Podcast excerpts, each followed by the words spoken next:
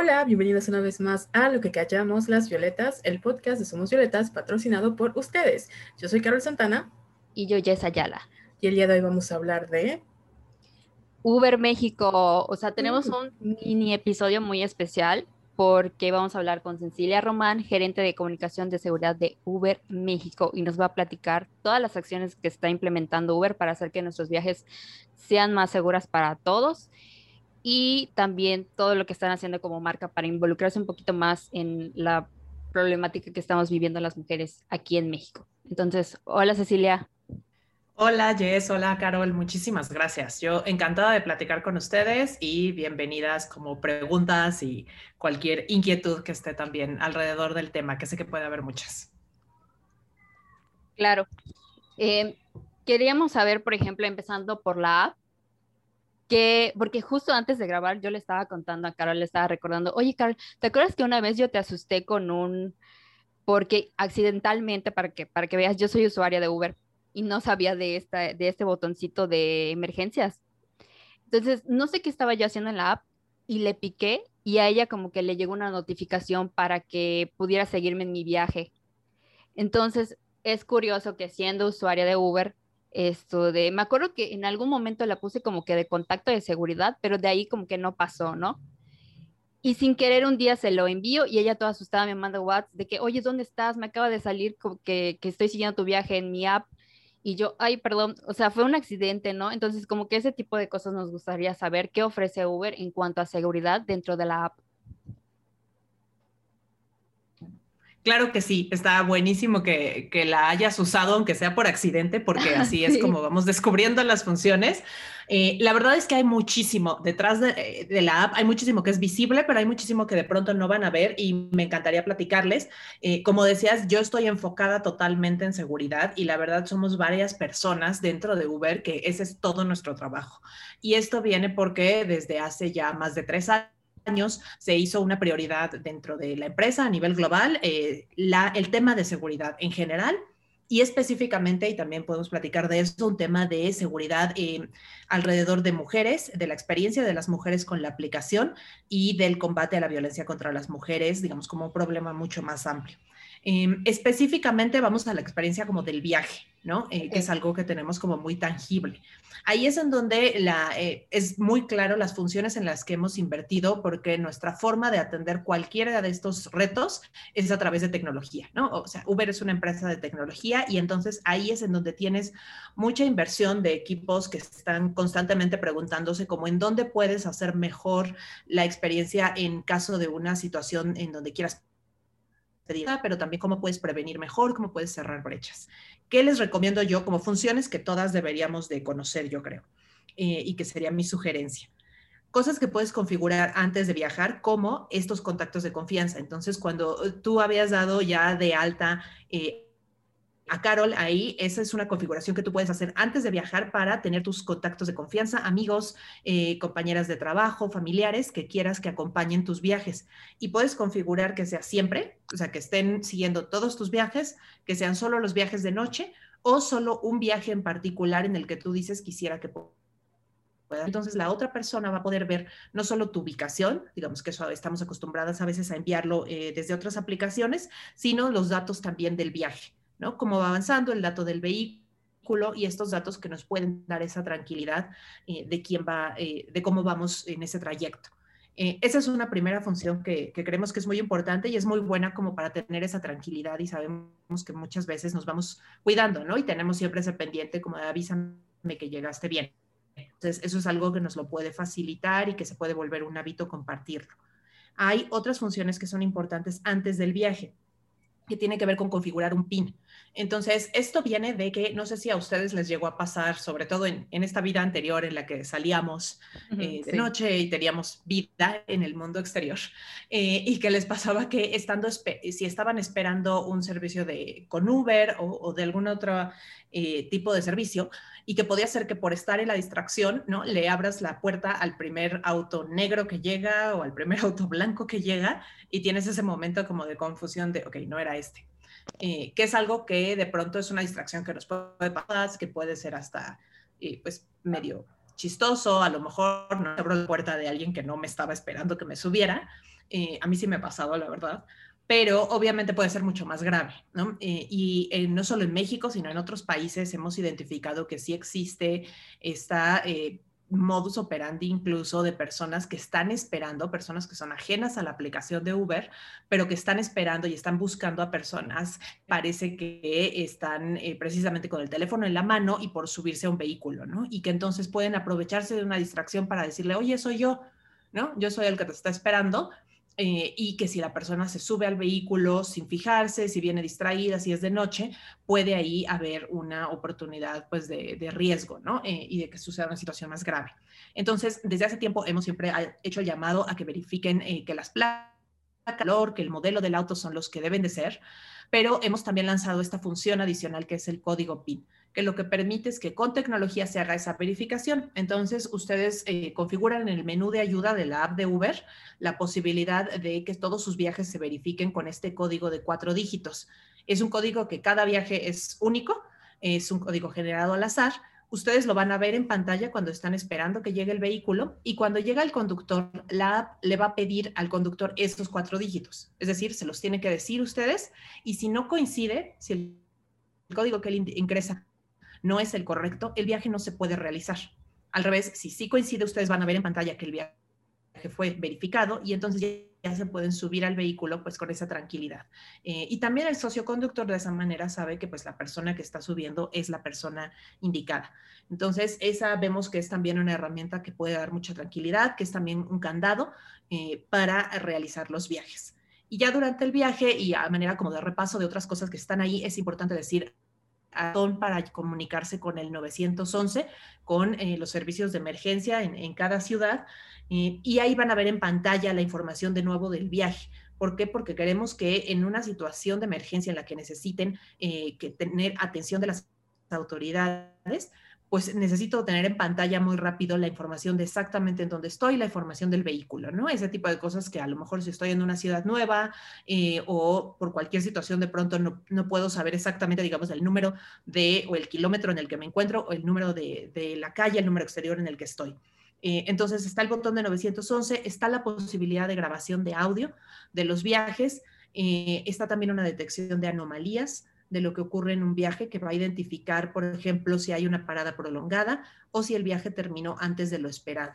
Y esa es una tecnología que lo está detectando sin necesidad de ninguna acción de parte del usuario y más bien lo que hace es ponernos en pantalla las funciones de seguridad para que eh, en la mayoría de los casos puede ser que yo pedí que el viaje se detuviera porque me voy a detener a comprar algo, porque voy a pasar por otra persona, pero y simplemente entonces eh, ya puedo eliminar ese menú, pero si llega a ocurrir algo y en aquellos pocos casos en los que haya una emergencia, esta tecnología nos puede de nuevo ahorrar segundos. Y lo que queremos es ahorrar ese tiempo, agilizar los tiempos en los que podemos solicitar ayuda. Em, y les comentaba que está esta función de grabación de audio, porque eso se conecta con lo que pasa después del viaje. Entonces, grabación de audio permite tal cual eh, hacer ese registro de lo que está pasando durante un viaje por si hay algo que a mí me interesa reporte después a Uber. Eso puede ser una conversación, una interacción que yo digo, creo que esto es algo que necesita eh, adjuntarse como parte de un reporte, que no va a ser suficiente con que yo lo describa después, después del viaje, sino que creo que el equipo de soporte de Uber eh, va a ser útil que escuche lo que ocurrió para que pueda tomar las medidas necesarias. Y como está integrado dentro de la app, esa posibilidad de grabar audio es un audio encriptado. Ese audio no lo voy a poder yo extraer o manipular o compartir con terceros. Únicamente puedo, si así lo elijo, enviarlo al equipo de Uber para que lo analice el equipo de soporte. Entonces, esas son como algunas de las funciones que están en la app mientras están en un viaje. Y como les digo, ya detrás de cámaras hay otras cosas que están sucediendo que también, si quieren, les, les puedo ir platicando. Sí, claro, nos puedes decir. Y está padrísimo porque hay como que acciones a implementar antes del viaje y durante el viaje como tú mencionaste. Y de hecho, ahorita que dijiste lo del PIN, una vez me pasó, porque creo que no lo tengo activado. Y está, o sea, está chistoso porque es así como que igual como, como cuando me pasó lo de Carol, de que lo activé sin querer, como que en un viaje me pidió el PIN. Y de hecho yo me subí al coche, o sea, como siempre, ni siquiera estaba como que atenta a qué coche me subí, como tú mencionaste que, que igual te, te, ha pasado a veces. Entonces me dice el conductor así de que, ¿me puedes dar, o sea, puedes ingresar el PIN? Y yo, qué pin. Y luego ya, así como que de inmediato me, me, llegó y ya lo puse y ya pudo, ya pude iniciar mi viaje. Entonces está muy bien todas esas, todas esas acciones. En sí, es, es, eso es muy bueno, te digo, audiencia como que se ve en la app para que la vayamos integrando como un hábito, sobre todo ahora que pues hemos pasado un tiempo quizás sin salir de casa, algunas de nosotras, ¿no? Y conforme regresamos, eh, que vayamos retomando esto como, como hábitos. Pero también hay cosas que no se ven y ahí quisiera platicarles precisamente del antes de los viajes. Creo que una parte fundamental que, que es muy importante es eh, cómo los procesos por los que pasan los socios conductores antes de darse de alta, ¿no? ¿Cuál es como ese filtro de, eh, de, activación para una persona que se quiere registrar y que quiere empezar a conducir con la aplicación? Y ahí lo que les puedo platicar es que hay básicamente tres momentos que son importantes en ese proceso. Eh, cualquier persona que se quiera registrar va a tener una parte de documentos con los que tiene que cumplir. Desde ahí estamos haciendo uso de tecnología eh, especializada y de equipos de personas, pues, que hacen un análisis que van a identificar cosas como que los documentos eh, tengan, digamos, integridad de los datos. Es decir, primero, si, si tú me presentas una credencial de lector, por decir algo, primero que sea una credencial eh, real autorizada por el INE, que va a tener ciertos sellos, ciertas características. Pues que los datos eh, coincidan con una persona real, con la, con la misma persona que se está registrando, que no se repitan con datos de una persona que ya estaba registrada antes, una serie de cosas que van a entrar ahí a nivel de la documentación.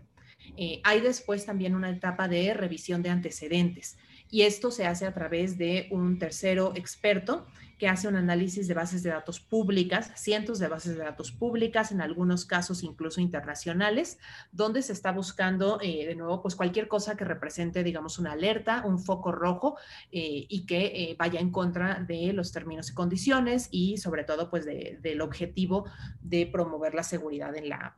y una tercera etapa va a tener que ver con la certificación psicométrica que es una prueba diseñada específicamente para usarse eh, con Uber, con esta eh, posibilidad de una persona que va a estar conduciendo con la app, y entonces va a medir esos reactivos muy concretos, ¿no? no sé si les ha tocado a ustedes hacer alguna vez una prueba psicométrica en algún trabajo eh, o alguna cosa así, porque ustedes sabrán que no es como de conocimiento, ¿no? y no es tanto de memoria. sí, les ha tocado. Sí, obvio. Sí, porque como dices, este, creo que parte del miedo que muchas tenemos es que dices, es que no sé con quién estoy, estoy con un loco, ¿qué, qué onda? Y parte de esas pruebas es, o sea, ni siquiera es como una respuesta eh, buena o mala, ¿no? Son respuestas que te guían o te dictan un comportamiento o cierta tendencia. Entonces está padre que tengan estos filtros para saber quiénes son los conductores al final. Exactamente, exactamente por ahí va. Lo que identifica y está diseñada por especialistas para eso es eh, ciertos rangos, ¿no? Y lo que va a buscar es cuáles son esos rangos que representan un mayor riesgo o que representan un, finalmente respecto a conductas específicas. Entonces, igual está mi eh, digamos, positivas, por decirlo así, de, servicio al cliente, eh, de diferentes características positivas, pero también que no haya eh, reacciones peligrosas, como es el manejo de una situación de crisis. Ese tipo de situaciones las tiene ahí identificadas y va, y va a manejar eso. Y esa es una prueba que se hace en todo el país antes de la activación. Entonces, estos filtros en conjunto lo que nos dan es que estamos hablando de, eh, y este es, es, un número que es muy importante contarles, el total de personas que se acercan a Uber porque quieren darse de alta como socios conductores, únicamente el 12% está pasando estos tres filtros que yo les platico. Es decir, realmente son filtros que se han venido robusteciendo con el tiempo, que continuamente están en acción y que nos hablan de que es ese porcentaje el que hoy eh, están los filtros para realmente ya estar detrás del volante, ¿no? Eh, pero eso no se queda ahí, desde luego. Por un lado, eh, hay continuamente como revisiones que se siguen haciendo de una persona que ya está conduciendo con la app, que vamos a estar revisando eh, que los documentos sigan completos, todas estas cosas que se actualicen, volver a pasar estos filtros. y en particular hay tecnologías interesantes como la identificación o la verificación facial que lo que nos van a ayudar es saber que la persona que está eh, detrás del volante que llega cuando tú pides un servicio con la app de Uber, esa persona es la misma que pasó esos filtros cuando se dio de alta, ¿no? Eh, y prevenir ahí que haya cualquier tema de préstamo de cuentas y demás. ¿Y eso cómo funciona? Bueno, pues se le pide a los socios conductores de forma aleatoria que se tiene que tomar una selfie antes de poder recibir viajes. Y entonces esa selfie tiene que coincidir con los registros que tenemos de fotografía dentro de la y ahí es muy importante decir incluso esa fotografía no se puede modificar digamos como la modifica uno en una red social o algo por supuesto que esa esa información y ese tipo de contenido solo se puede modificar eh, por el personal autorizado dentro de Uber, porque esa imagen es la que nos va a permitir contrastar y, digamos, constantemente que se hacen estas revisiones y que la persona que está al volante es esa persona que pasó por los filtros. Eh, y entonces esos son partes de los procesos que se siguen haciendo continuamente, incluso pues bastante antes de que hagamos la solicitud de viaje, nos subamos al auto. Eh, durante el viaje es un poco lo que ya les platicaba, funciones de seguridad, ahí hay cosas que continuamente estamos eh, innovando.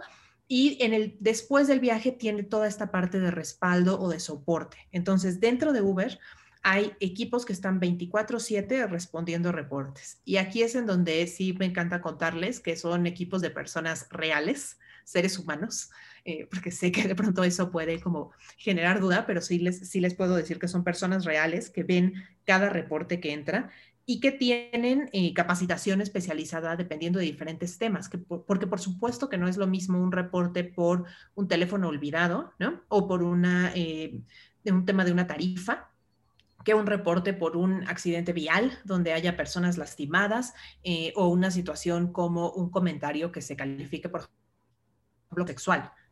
Y cada uno de esos equipos tiene una capacitación distinta eh, y tiene protocolos diferentes para manejarlos. Pero a grandes rasgos, lo que van a hacer con cualquier reporte es investigar lo ocurrido, hay medidas que se van a tomar inmediatamente. Por ponerles un ejemplo, si ustedes reportan que hubo un robo y que no tienen su teléfono celular o que les robaron todas sus pertenencias, es probable que lo primero que pase es que su propia cuenta, o sea, si tú lo reportas, que tu propia cuenta eh, se vea suspendida. Y esto a veces nos puede sorprender, pero la razón por la que se hace eso es porque lo primero que queremos hacer es asegurarnos eh, de... Eh, de que no se está poniendo en riesgo a más personas. Y si tú reportas un robo, no sabemos si sigues teniendo control de tu teléfono, ¿no? Entonces, en lo que se hace la investigación, lo que queremos es a veces hacer esa suspensión de cuentas para prevenir que haya eh, otro tipo de incidentes. Entonces, por ejemplo, ese es el tipo de medidas que se toman. Si hay algún tipo de reporte más grave, pues también se hace una suspensión de cuentas eh, temporal durante la investigación hasta que no se tengan conclusiones. Y ahí es en donde los equipos, y es súper interesante ver esto, porque tienes equipos que van a hacer uso de herramientas de tecnología, analizando el GPS, analizando diferente información del viaje en sí, eh, para tratar de entender qué fue lo que ocurrió pueden ver temas, ¿no? Como de cómo fue avanzando el viaje, temas como de, de, la velocidad o de cómo si se presentó alguna irregularidad en la ruta, por ejemplo, sobre todo para analizar eh, si hubo algún incumplimiento de nuestros términos y condiciones. Y esta es el, principal búsqueda que se está haciendo, ¿no? ¿Qué medidas hay que tomar? Si es necesario deshabilitar a alguien eh, permanentemente de la plataforma. Y por otro lado, si es necesario esta información después transmitirla a la aseguradora todos los viajes que se hacen con Uber en México están asegurados por AXA eh, y hay una comunicación constante con la aseguradora, entonces se puede agilizar muchísimo la atención con, digamos, con el tipo de datos que les platico que tienen estos equipos. Eh, y finalmente también porque tenemos un equipo cuya única función es trabajar con procuradurías y fiscalías en México ya su mayoría son, son fiscalías, eh, para atender solicitudes que tengan que ver con investigaciones. Entonces, eh, como ustedes saben, pues Uber tiene presencia en 65 ciudades del país, hay mucha actividad allá afuera eh, y podemos nosotros colaborar con las fiscalías si necesitan información de algún viaje, de algún conductor que les pueda ser relevante para una investigación. Digamos, independientemente de si están investigando un incidente o un ocurrido en un viaje, pero esta es información que puede ser relevante, es, es digamos, yo porque vengo del, mundo también de las organizaciones y de la investigación en temas de justicia, me ha parecido muy interesante ver cómo es esa colaboración entre personas que además fueron en algún momento parte de este tipo de cuerpos, ¿no? En México eh, trabajamos con ex policías federales, hay una ex policía federal que lidera operaciones, hay una ex agente de FBI, eh, que además coincidentemente son, son a las dos mujeres que lideran este tipo de trabajo en México y Latinoamérica con eh, oficiales o oficinas que hacen investigación de, delitos y que pueden colaborar en un momento de una emergencia. eh, y si es necesario para darles esa información y que ese sea el canal adecuado también para responder una solicitud y por otro lado que todos tengamos y todas la tranquilidad de que el única, la única situación en la que Uber información de un viaje o de un perfil a alguien más es a través de una em, solicitud eh, respaldada por la autoridad, una solicitud que viene de una autoridad que tiene competencia de hacer una investigación. Entonces, ese es un poco el panorama del antes, durante y después. Como verán, ahí hay varios equipos diferentes, hay mucho trabajo también como de esa capacitación y formación de esos equipos y para que eso funcione, y en particular en temas que tienen que ver con eh, seguridad alrededor de mujeres y combate a violencia contra las mujeres, es que nos hemos aliado con varias organizaciones y expertas, como también para incidir en diferentes momentos de estos que les platico. Entonces, ese es más o menos el, el panorama más completo. Wow, creo que nunca nos imaginamos que había sido tan grande, ¿verdad, Jess? Sí, no. De hecho, cuando nos contactaron, esto, yo pensaba que nos iban a hablar, por ejemplo, solo de las herramientas dentro de la app pero creo que ahorita es como que súper importante que las marcas se comprometan como que mucho más, o sea, eh, hablando como que socialmente, sobre todo en México y con lo que estamos viviendo las mujeres, que se tomen como que el tiempo y creen estas estrategias para que nos ofrezcan como que seguridad. Entonces está muy padre. O sea, yo no sabía, no tenía ni idea de que podían colaborar con la fiscalía, por ejemplo. O sea, ese, son ese tipo de cosas que nosotras no sabemos Sí, porque además, o sea, nosotros hablamos como usuarias, ¿no? Pero también hay conductoras, mujeres. Entonces, conocemos, eh, bueno, yo conozco a varias mujeres que han servido como Uber y sí también me ha comentado, o sea, ya no importa si estás del lado como conductor o de pasajera, siempre hay un impertinente y está muy padre que tengan el respaldo de que pueden, en caso de que decidan eh, proceder con o llega a pasar algo, esperamos que no, tengan todo este sistema, porque también, como mencionaban en la cosa del botón del 911, pues yo creo que cuando estás en una emergencia, creo que es lo que menos piensas, ¿no? Entonces, el que sea una herramienta, hoy sí que orgánica en ese sentido y que puedas apretar eh, y que lo tengas, o sea, ni siquiera lo pidas que te aparezca, te ahorra mucho tiempo, como decías, ¿no? Y son segundos que pueden ser muy valiosos.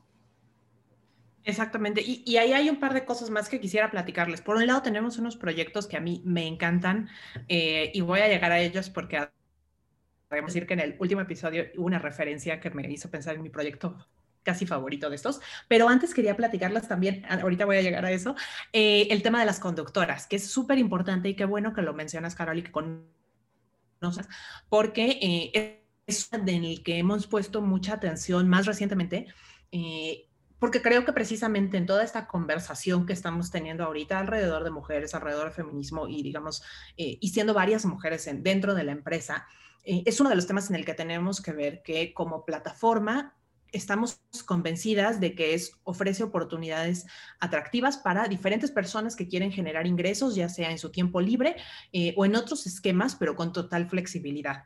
Y eso específicamente es algo que puede ser como muy atractivo para mujeres por diferentes características como sociales y de imposición cultural que enfrentamos, ¿no? pero sin duda la flexibilidad es un elemento para, para muchas mujeres.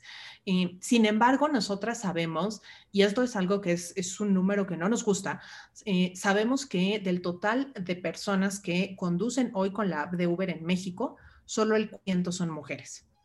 Esto es un número muy pequeño, ¿no? Y esto es algo que hemos reconocido y que tenemos que digamos, evaluar como empresa, primero que nada medirlo para decir esto es algo que queremos cambiar.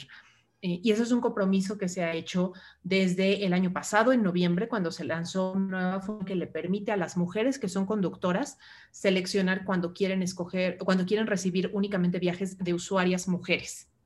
Esto, así como se los describo, es la primera fase de distinción, digamos, de género. O sea, todo lo que les he platicado hasta ahora está diseñado muchas veces en un origen pensando en atender específicamente eh, situaciones de seguridad que enfrentamos más las mujeres, pero son funciones que no distinguen por género. Esta es la única, ¿no? Y lo que permite es hacer esa distinción para que las conductoras elijan y digan, en el momento que ellas quieran y por el tiempo que quieran, digan a lo mejor ahorita de noche o a lo mejor porque es la primera vez que estoy conduciendo en esta zona de la ciudad o porque soy nueva con la app de Uber, eh, quisiera tener, eh, recibir únicamente viajes con usuarias mujeres. y eso viene acompañado de un programa más amplio de iniciativas de, eh, de acceso a financiamiento eh, y a ciertas promociones de financiamiento para acceso de vehículos o para compra de vehículos y diferentes cosas eh, que precisamente buscan incrementar ese 4%, porque creemos que ahí hay mucha posibilidad con tener más mujeres en la plataforma. Entonces, ese era un primer tema. El segundo tiene que ver con los, el trabajo que hemos hecho con organizaciones. nos hemos aliado en México comillas, con X Justicia para las Mujeres, a nivel regional con organizaciones como Promundo, Instituto Igarapé para proyectos, quisiera más ejemplificarles uno que tiene que ver con la sensibilización de socios conductores, porque no sé si a ustedes, creo que a muchas partes de lo que puede ocurrir cuando nos subimos a un vehículo y cuando finalmente estamos hablando de que son dos extraños en un vehículo compartiendo un trayecto, y esto se repite todos los días en todo el mundo tantas veces, eh, pues puede ocurrir, digamos, todo lo que encierra un poco la interacción humana.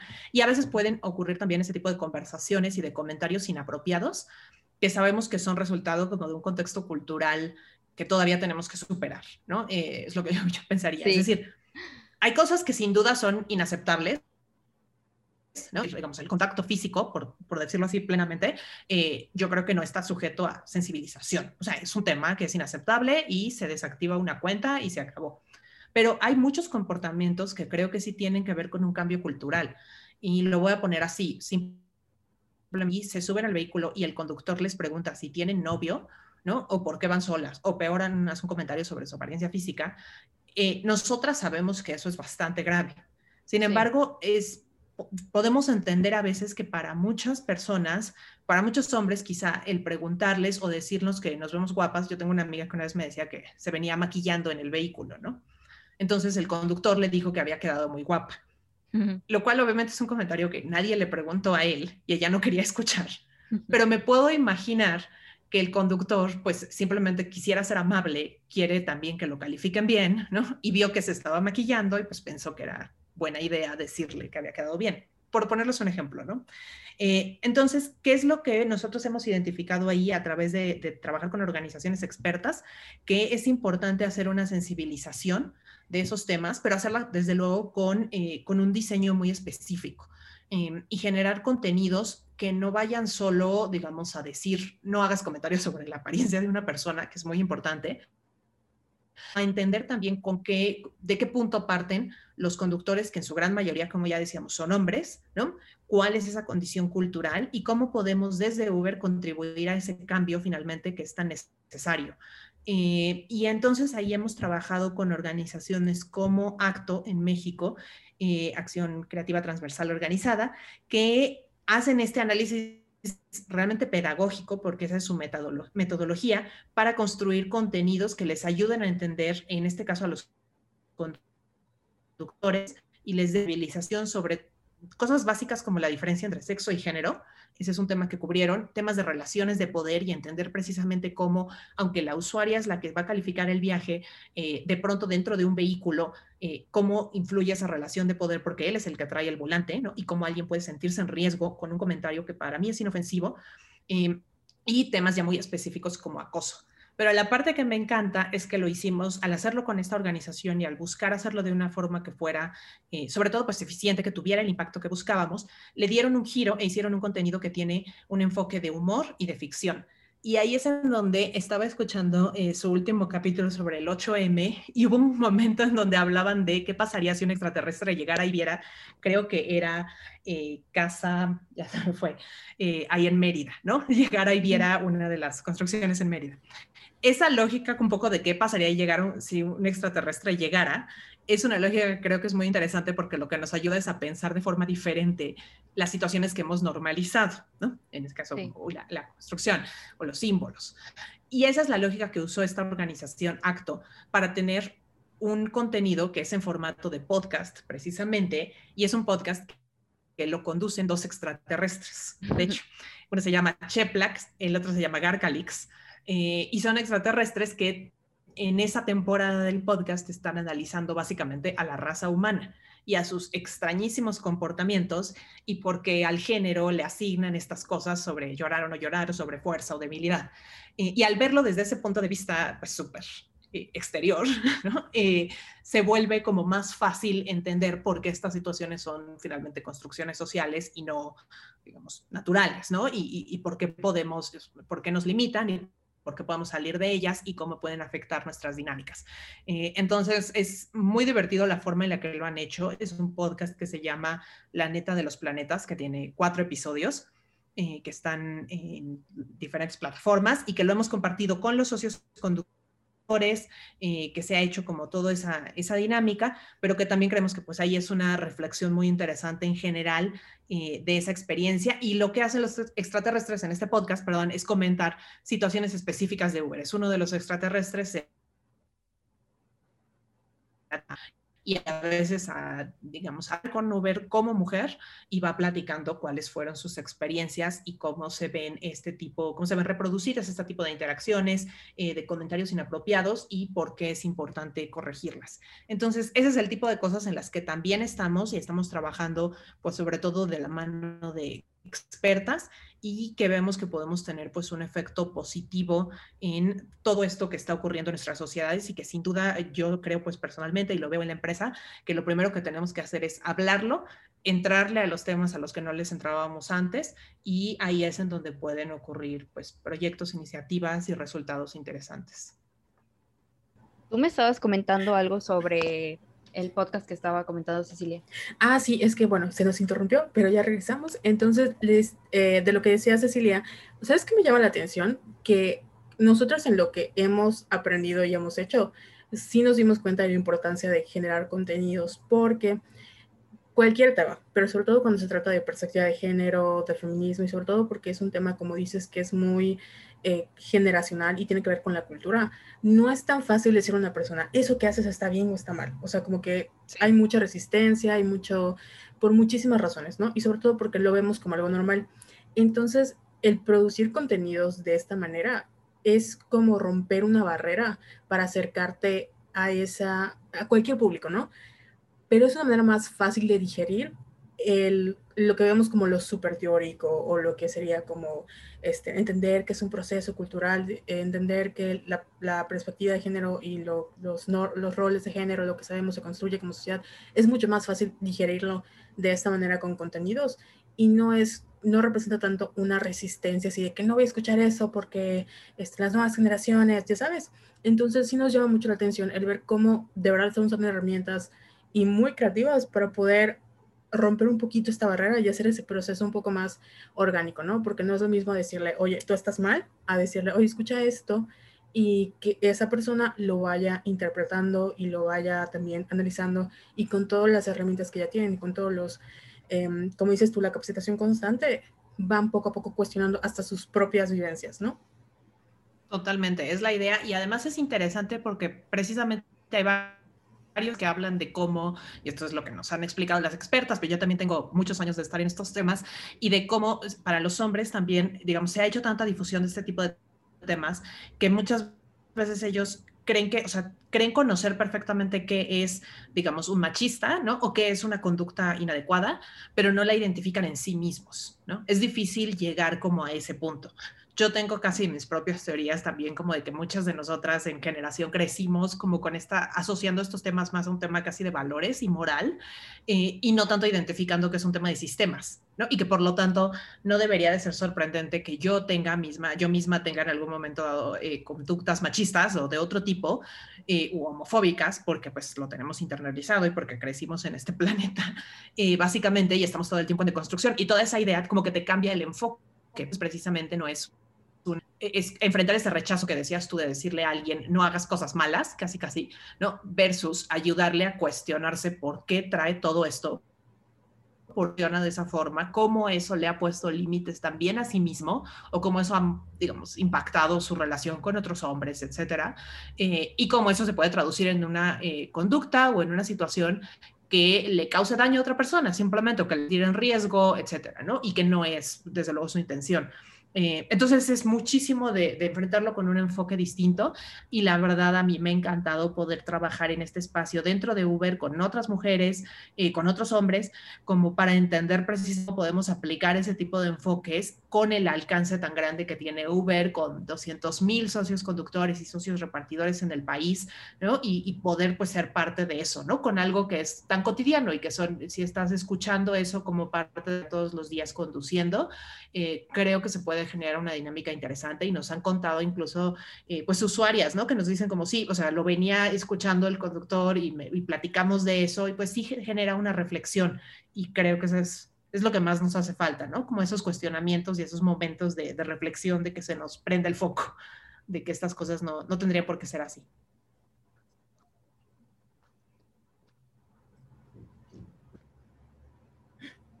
Jess, creo que te cortaste. No, aquí estoy. Ah, es que estaba pensando. Sí, es que a veces nos pasa que nos piensan. No, como que se nos traba el cerebro un momentito. Es que sí, este padre porque yo estoy pensando, algo que me, me, me, marcó fue cuando dijiste como regresar poco a poco a esta vida que ya no es como antes, ¿no?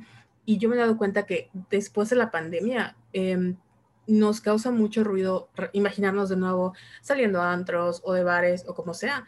Y a veces lo, estábamos tan acostumbradas a pues tener un propio sistema de seguridad que como ya no sabemos cómo regresar otra vez a pues a interactuar con personas, el, si es como a veces las personas somos torpes, ¿no? Entonces llegamos a hacer cosas que a, lo mejor no es la intención ni mía de ser grosera con el conductor o, con el conductor que andamos así como muy este, eh, agresivos en general y podemos este, pensar que, o sea, los pines de seguridad, a mí me pasó una vez que hubo una, creo que hace que el año pasado, cuando vieron como tres días de lluvia en Mérida, a un señor se le cayeron las placas del, del coche. Y yo me paniqué porque dije, no son las placas. Y el señor me dijo, no, es que se perdieron mis placas, señorita. Y yo, no. Entonces dije, bueno, voy a arriesgar porque es Mérida. Obviamente, esta situación fue No pasa nada, ¿no? Ajá, no pasa nada, no, pero pues, este, arriesgo, ¿no? Y ahorita que estaba pensando lo del PIN, dije, ok, esto hubiera una muy buena herramienta para mí para poder verificar eso, porque yo iba todo el camino así como, por favor, rezando, cuando, este, de verdad, en, esa, en esas lluvias a todo el mundo se le cayeron las placas, ¿no?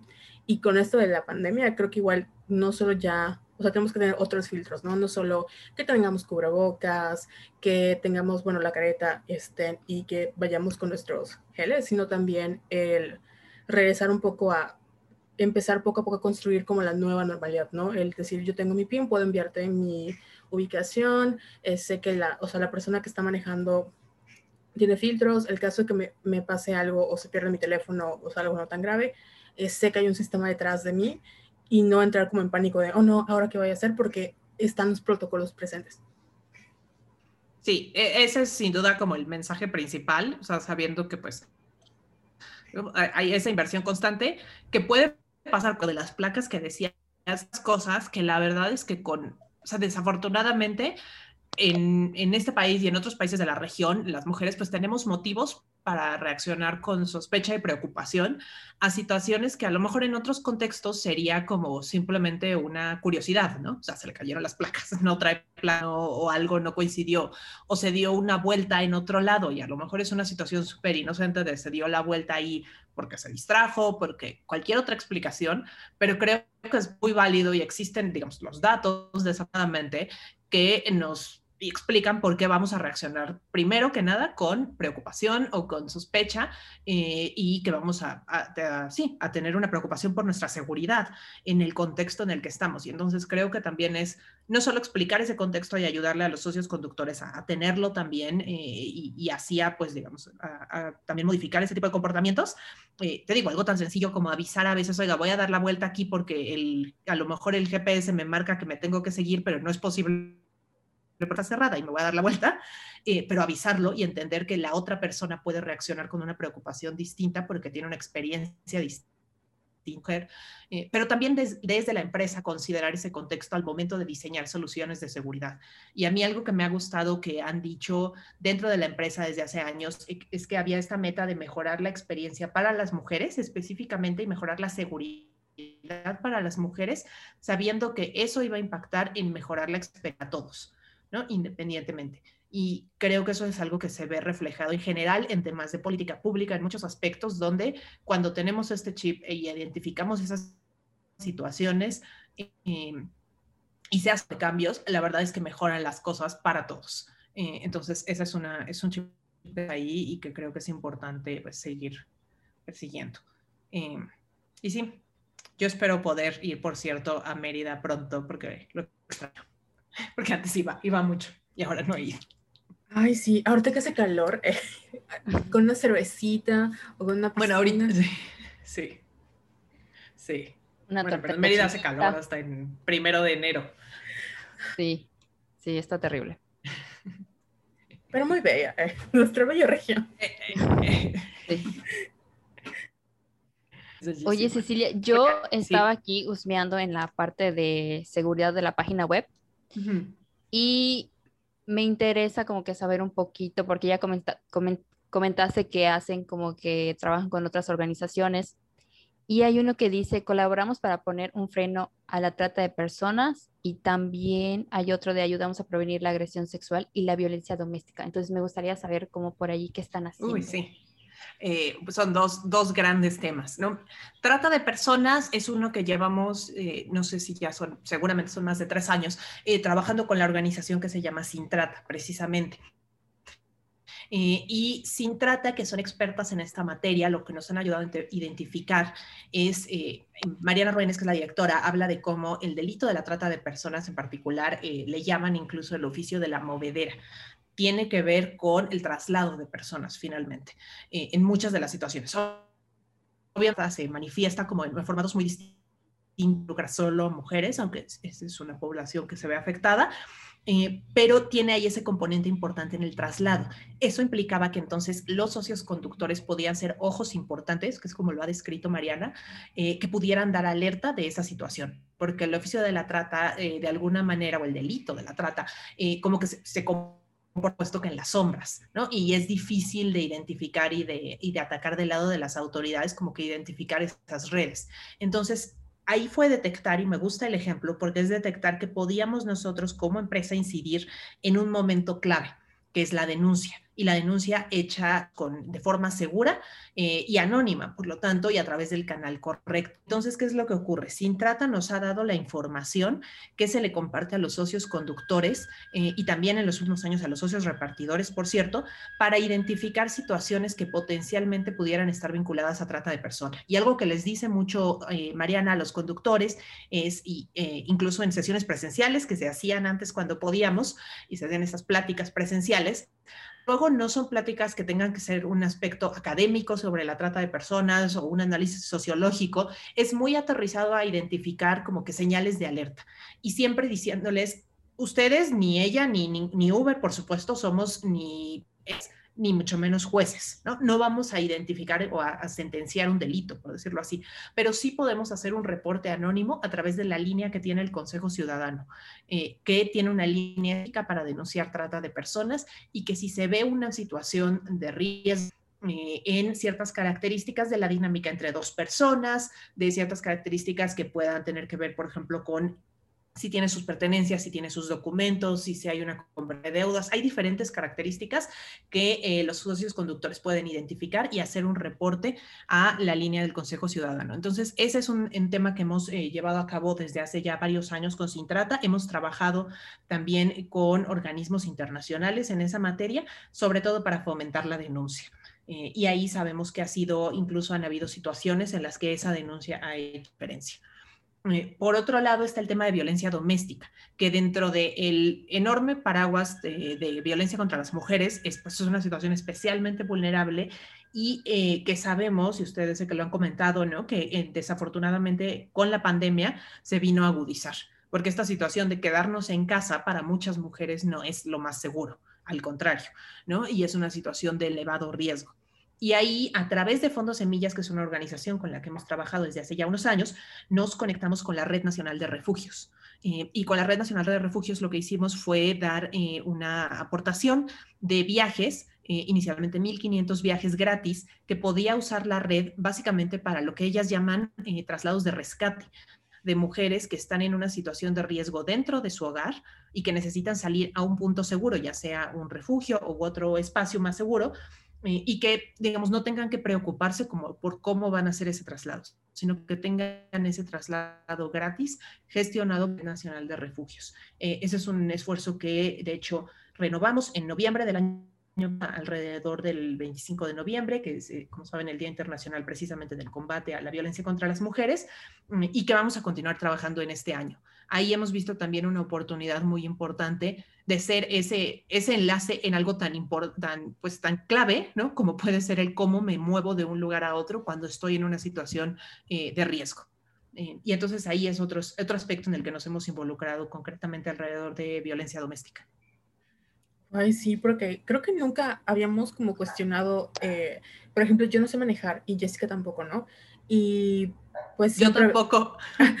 oh, oh Bienvenida al club o sea, no sabemos manejar y a veces no cuestionamos lo muy importante que es el traslado. O sea, no es lo mismo tomar un camión o tomar el metro o tomar un auto, este, la combi, a tener la seguridad de que ya llega a mi puerta que me está esperando, ya me subo y me voy o yo me muevo como quiera. Y de alguna u otra manera Uber ha, servido como una herramienta no solo para, bueno, en este caso para trasladar mujeres que necesitan un viaje seguro, pero también para mujeres que como yo tienen que ir a trabajar o que quieren salir normalmente y pues no vamos a perder dos horas de nuestra vida. Yo sé que en Ciudad de México es más, pero acá en Mérida ya es también bastante em, en el traslado, ¿no? Y el, pues obviamente lo que buscamos es viajar con una persona, pues estar seguras, estar cómodas y no estar constantemente pensando y rezando para que nos pase algo, ¿no? Y el hecho de que estén, estén tomando acciones como que es algo tan chiquitito, pero que puede cambiar la vida de estas personas al ser un viaje seguro al tener la opción de poder eh, tomar un viaje en ese momento, eso sí, como dices tú, cambia la vida totalmente. Sí. Yo estoy como que, ay, perdón, perdón, Cecilia, sigue. No, iba a decir, o sea, un ejemplo que yo pensaba desde antes de entrar a Uber era, digamos, afortunadamente una situación eh, mucho menos grave, pero conectada que es, no sé si a ustedes les pasaba antes de este tipo de servicios, estar en una fiesta y como el, el, momento de tener que pedir, o sea, si no, si no sabes, si no manejas, si no tienes auto, ¿no? El tener entre, voy a taxi y, que todas te digan como, no, no te vayas, ¿no? O tenerle que pedir a alguien que te lleve, eso puede ser desde... A veces soy acusada de que me iba de las fiestas cuando había fiestas sin despedirme y de ser grosera, pero hay otras situaciones donde es genuinamente como, no me siento cómoda, me quiero ir, pero me quiero ir sin tener que llamar la atención al respecto. Y creo que ese sí es un tema de seguridad. Eh, y yo sí recuerdo situaciones en mi vida en las que cómo me voy de aquí era un problema. Y poder pedir el viaje antes de que yo entrara a trabajar acá, simplemente poder pedir el viaje en mi teléfono sin era como una revolución. O sea, era como me puedo ir cuando yo quiera. Sí, Claro, yo estoy como que muy sorprendida como para bien, porque no sé, me pongo a pensar en las veces que iba al estudio, Carol, cuando antes de pandemia teníamos estudio para grabar el podcast, que sí era un, pequeño problema para mí porque yo tenía que ir hasta el norte, a la ciudad de Mérida. Entonces me acuerdo que cuando salíamos así súper tarde de grabar, yo le, yo típico que mandas como que tu captura del, del conductor, ¿no? Y le mandaba a Carol mi, mi ubicación en, ¿cómo se llama la ubicación en WhatsApp? Eh, a tiempo Al momento. Ajá. Entonces era así como que, ay, y Carol como que pendiente de mí durante todo el traslado, ¿no? Y con esas acciones, pues ya, por ejemplo, ya sé que tengo el PIN, ya sé que tengo el, el botón de seguridad y eso está como que muy padre porque como lo comenté al principio, siendo usuaria de, de, Uber, pues yo no sabía que existían estas herramientas. Entonces, por eso estamos como que muy agradecidas que se hayan puesto en contacto con nosotros para saber qué tanto están haciendo para que nosotras podamos sentirnos seguras, sobre todo ahorita que, que bueno, ya sabemos lo que, lo que estamos viendo en el contexto que, en el que estamos las mujeres en México. Sí, pues totalmente esa es, la idea. O sea, yo les agradezco muchísimo el espacio porque sí queremos compartirlo, eh, que sepan que hay todo ese trabajo detrás y, además que siga habiendo, o sea, y que vamos a tener innovaciones y me encantaría como, o sea, seguirles compartiendo. Entonces, yo les agradezco un montón. Eh, eso sí, debo decir, el día que hagan un capítulo que vi por ahí sobre K-dramas, por favor invítenme, porque no saben lo mucho que tengo que decir al respecto y nunca tengo con quién hablar de eso. Invita, es más, vamos a hacerle bullying de Jessica porque no ha visto, no ha terminado de ver los K-dramas que le recomendé, pero Ya sé, perdón. Oye, sí, qué Sí, yo, padre. bueno, hago mi lista. Carol, ya encontraste también. a alguien, ya viste, no me Perdón, porque- necesitas. Es sacada del podcast, expulsada. No, no, no, al contrario, se trata de que sí los veas, no puedes escaparte de verlos. Me da miedo porque, ajá, me da miedo volverme así como que una obsesiva, como Carol. Ay, es Pero que es muy divertido, es un escape, es felicidad. así es. Jessica, únete al culto. eh. Sí, ya, ya me convenció Cecilia, ya. O sea, tuviste Esa, que llegar. esa era mi verdadera misión viniendo aquí. Sí. El Señor trabaja de maneras misteriosas y estoy muy agradecida que Cecilia haya venido para jalar a Jessica el hoyo negro de la onda coreana. Bueno, Carol, o sea, no sé si quieres preguntar algo más o Cecilia quiere comentar algo más. Bueno, antes de que se vaya Cecilia, si tienes algo que comentar sobre Uber, Ceci, perdón por llamarte Ceci, este, ¿quieres, No, sí, sí, sí. sí, ¿quieres este, contarnos como algo más sobre estas herramientas que hayamos dejado como de lado por andar chismeando? No, que al contrario, yo creo que cubrimos como bastante, hay muchísimo trabajo, creo que está solo recordarles además que está el tema, por supuesto, de, de la seguridad frente a la pandemia, entonces que sepan siempre que el cubrebocas es obligatorio, sin cubrebocas no hay viaje, que los socios conductores les pedimos también esa selfie para verificar que tienen el cubrebocas, pero que si a no- nosotros varias o nosotros en algún momento nos reportan por no traer también nos van a pedir la foto de que lo traemos. Eh, y junto con eso, pues hay otras medidas que están relacionadas con la pandemia, pero creo que esa es la más importante. También hay ahorita eh, viajes gratis para eh, la vacuna. Entonces, si ti- tienen familiares que estén dentro del grupo de edad en ciudades donde ya están siendo vacunados, pueden acceder a la promoción para acudir con un viaje gratis, con un- gratis o con un descuento de hasta 60 pesos a los centros de vacunación. Ese es mi, mi último anuncio porque es importante porque quiero platicarles que hoy vacunaron a mis papás y es un tema que yo sé que todos tenemos así como presente. Sí, ya que nos vacunan. Y Ya bueno, queremos- nos- Sí. ya, ya quiero salir. Y bueno, antes de que nos vayamos, y es algo que siempre le hacemos a nuestras invitadas, siempre les pedimos que hagan una recomendación de una película, un libro o serie favorita este, en que les haya gustado o que hayan, hayan estado viendo. Y obviamente después comentar sobre tus K-dramas favoritos, lo que tú quieras. Este, obviamente la invitación de, para hablar de los K-dramas está abierta porque vamos Sí. a... Gracias. Porque lo siento, Jessica, eh, ni modo. Ya sé. Esta es una dictadura y yo eh, ahora tengo soldadas de mi lado. Pero bueno, no sé si nos quieres comentar alguna recomendación. Sí, eh, hay una serie que ya es- está en Netflix que se llama Crazy Ex-Girlfriend. O sea, si alguna de ustedes la ha escuchado o la ha visto, pero es como, eh, a veces la trama medio se pierde, pero si lo piensan como una serie de sketches musicales alrededor de temas, algunos de feminismo, pero otros más simplemente como de vida actual, me parece fabulosa. Es de comedia, pues es una cosa muy rara y muy divertida, se la súper recomiendo. Crazy Ex-Girlfriend. Eh, y el año pasado leí Girl, Woman, Other, que es un libro como de 14 historias de mujeres, una cosa así súper diferente y me fascinó y me parece como una lectura súper recomendable. Esos son dos que se me ocurren ahorita. K-drama favorito, Crash Landing on You. Ah, buenísimo. Ay, es que Jessica, ¿por qué? ¿Por qué no, no te unes? Sí, ya, ya voy a terminar la que me pasaste de primero, que ya ni me acuerdo de su nombre, pero te prometo que sí. Porque vamos a compromet- comprometer a Cecilia porque ella se ofreció. Eh, no es cierto, pero sí, esto sí, vamos Sí. a tomar en serio su, su Su la palabra. invitación. E- Eso ha sido mi pandemia, K-dramas, entonces tengo mucho de qué hablar. Ahí está perfecto. Y pues bueno, Jessica, eh, Cecilia, si quieres dejarnos tus redes sociales para que te sigan, tu trabajo o las de Uber. Claro, eh, bueno, a Uber en todos lados lo encuentran como Uber Mex, eh, Uber-MEX. Ahí estamos en Instagram, en Twitter. eh, y yo soy Cecilia Román Q. Eh, yo normalmente publico cosas que tengan que ver o con K-dramas o con Jon Stewart, si alguien sé quién es Jon Stewart. Pero sí, y muchísimas gracias por el espacio. Ay, no, gracias a ustedes por contactarnos. Estamos muy contentas. Sí, nos dio mucha pena porque siempre decimos puras tonterías y fue así como de, oh no, Uber nos está escuchando. ¡Qué vergüenza! No, a mí me encanta, la verdad, poder platicar en, en espacios así y sabemos que pues están también, ahí es donde está la conversación y, queremos también pues que, esta información llegue a donde, donde puede ser relevante. Entonces, de verdad me, me encantó poder platicar con ustedes y conocerlas. Jay, te esperamos en Mérida para invitarte tortas de cochinita y una cervecita. Sí, por favor. bueno, ya, quedamos entonces. Carol, tus redes sociales. Yo soy arroba Venus en en Instagram y en Twitter, Red, eh, perdón, Jessica, las tuyas.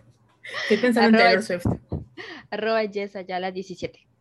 Y pues esto ha sido todo por hoy. Muchas gracias a Uber, Uber México, Uber México por contactarnos, a Cecilia por su tiempo y también a Dulce, que ella fue el contacto y habló con Jess al principio. Eh, Jess. Muchas gracias, Dulce. Gracias. y pues ya nos vamos. Gracias, hasta luego. Bye. Gracias. Bye.